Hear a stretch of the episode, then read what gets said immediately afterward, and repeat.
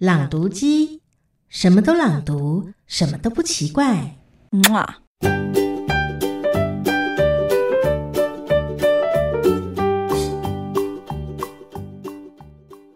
女性荷尔蒙分泌量起伏剧烈，相比之下呢，男性睾酮素的分泌量几乎是维持一定的。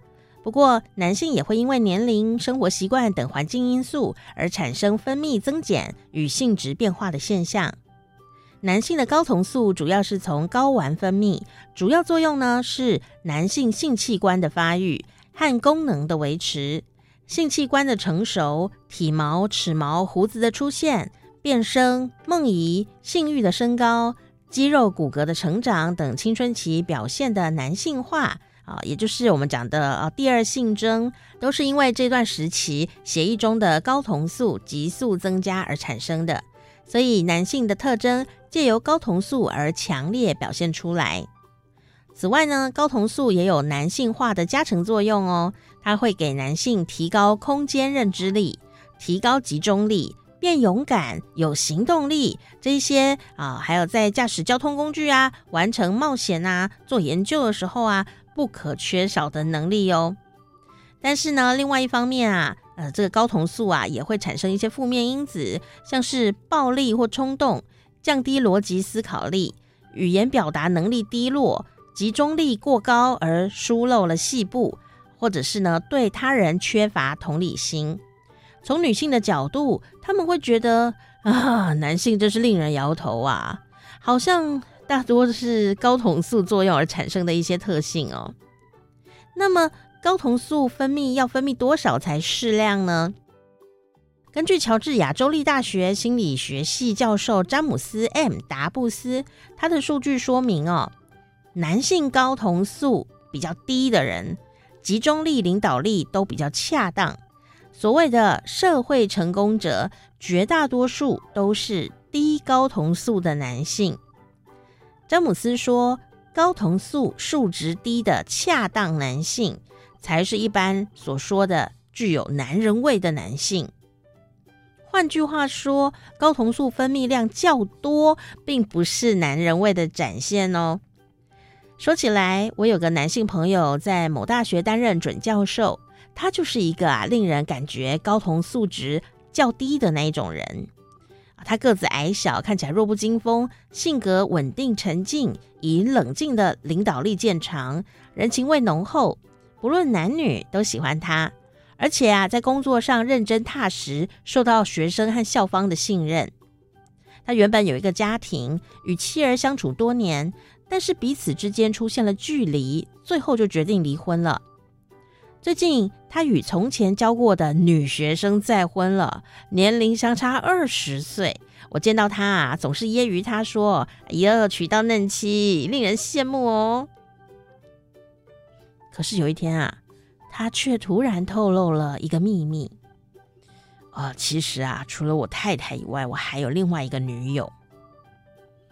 他带着色眯眯的眼神，得意地说。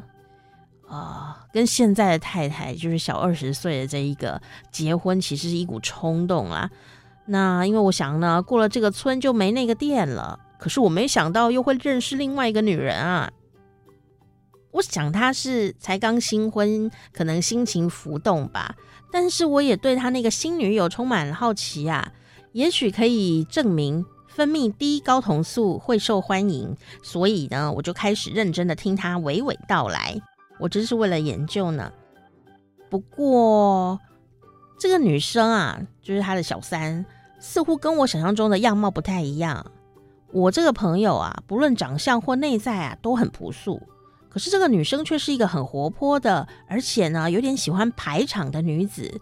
平时总是一身利落的套装，足蹬十公分高的高跟鞋，行事飒爽干练。面对她时，表达意见从不退缩。充满魅力的神采令他一见倾心。此外呢，那个女生啊，跟他交往的同时，女生自己也买了房子，还放话说：“我不想依赖男人生活。”于是，我这个朋友啊，对这个女生着迷不已呀，不时妄想着想要劈腿啊，都忘了自己才刚新婚呢。听完他的话，我真是呆若木鸡。立刻领悟到这位新女友跟嫩妻不同之处。他在女友身上发现了朴素嫩妻所缺少的魅力，关键就在高跟鞋。女性穿着高跟鞋的模样，类似一种称为脊柱前弯的体位。这种脊柱前弯的体位，经常会在老鼠、狗、猫等哺乳动物雌性发情的时候观察得到。这个雌性生物呢，会把臀部往后突出，脊椎下部呈弓形翘起。有学者主张，脊柱前弯在人类的男女之间具有重要的意义。加拿大协和大学的加德萨德表示啊。女性翘起臀部的姿势，在男性眼中充满魅力，是因为啊，这和雌性哺乳类动物接受性行为时脊柱前弯的姿势相似。女性穿高跟鞋的姿态就和脊柱前弯的体位完全相同，鞋跟高度令臀部翘起，腰部呈拱状，所以穿高跟鞋的女性看起来很性感，而穿鞋的人也会觉得自己很有魅力。这让我想起一个很久以前的故事。玛丽莲·梦露在电影《七年之痒》当中有一个经典的镜头：梦露站在地下铁的通风口上，臀部向后翘起，试图压住被风掀起的裙摆。这正是所谓的脊柱前弯的体位啊！哇，难怪全世界男人都为之疯狂啊！朋友的故事岂止是七年之痒？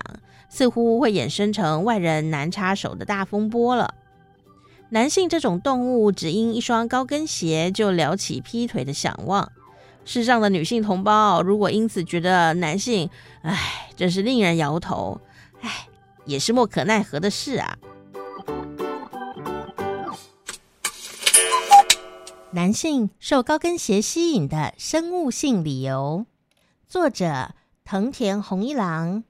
译者陈贤若，选自《可悲的雄性生物：有趣到睡不着的男性进化绝种史》，由好读出版社出版。